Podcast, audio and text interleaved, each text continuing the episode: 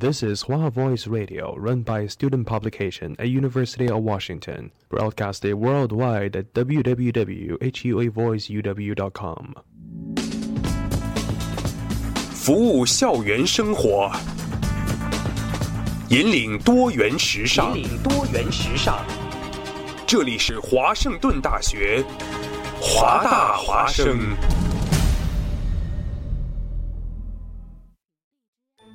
烟雨朦胧，草木常青，西雅图又度过了安稳而平常的一天。暮色渐沉，喧嚣渐息，每一个夜晚，我们都在同一个地方，让声音乘着电波化为雨水，滋润所传达到的每一处土地。听众朋友，晚上好，欢迎收听直播的华大华声。生过留痕，却永不落脚。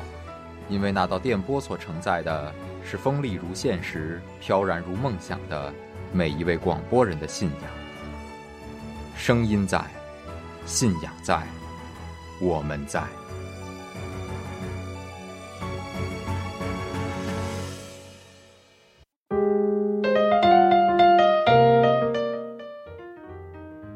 大家好，欢迎回到我们周五每天下午六点半的这个节目《金融小讲堂》。嗯，我想给它换一个名字吧，叫华大华尔街。我觉得这样与我们的一些主题还有呃素材更为贴切。那今天的节目呢，我们将为大家带来另一个基本金融资产的介绍——债券。我们先来看一下百度百科的介绍：债券是政府、企业、银行等债务人为筹集资金，按照法定程序发行，并向债权人承诺指定日期还。嗯，本金付息等的有价债券证券，我们简单理解呢。假设你的小朋友现在很呃，这个小明急需需要钱，但他没有这么多，他得向别人借。呃，你是他的好朋友，所以你可以把钱借给他。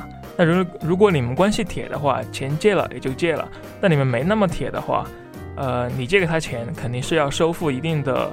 这个利息，因为钱不能白借嘛。嗯，这个时候你们之间的这个债务关系就已经确确立开来。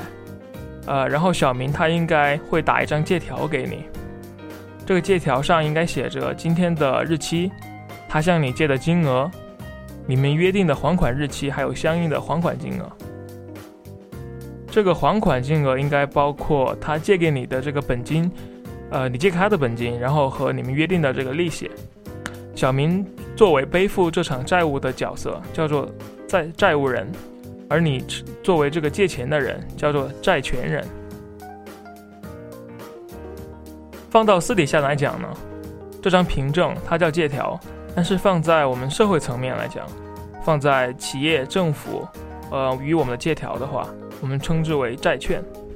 债券和借条一样。它介入了你和债务人的这个债务关系，也是债务人他履行他还款行为的一个法律依据。有了法律的强制效力和债券作为凭证，你就不用担心小明还有其他借你钱的人赖账啦。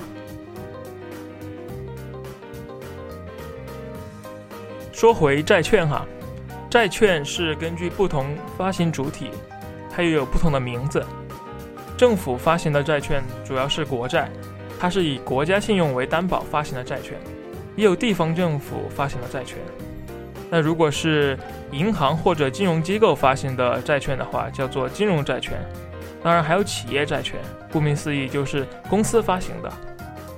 当然，单纯给我们一张借条，你可能会觉得不是很稳妥。要是那个公司突然破产了呢？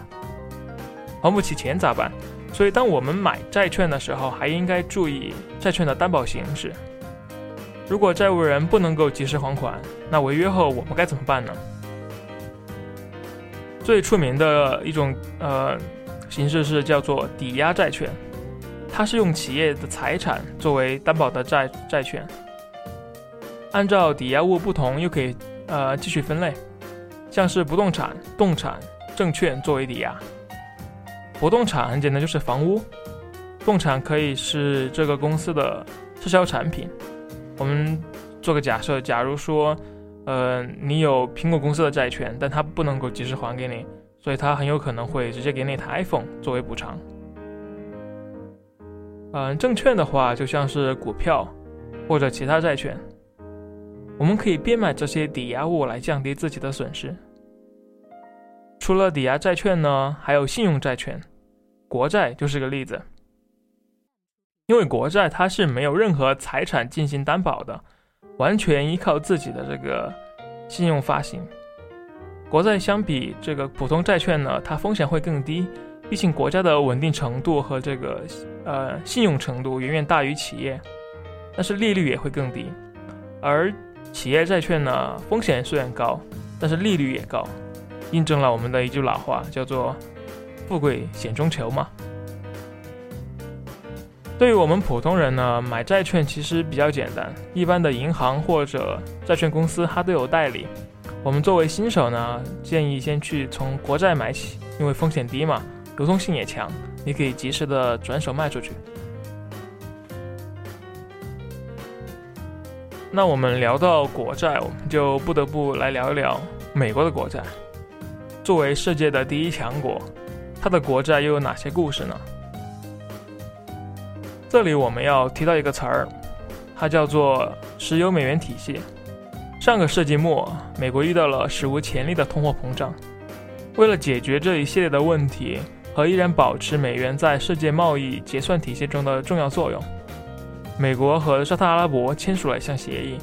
沙特阿拉伯作为石油的主要出口国，呃，沙特。他将他以后所有出口的石油都将由美元来进行结算，就是说以后谁想买石油，只能用美元来买。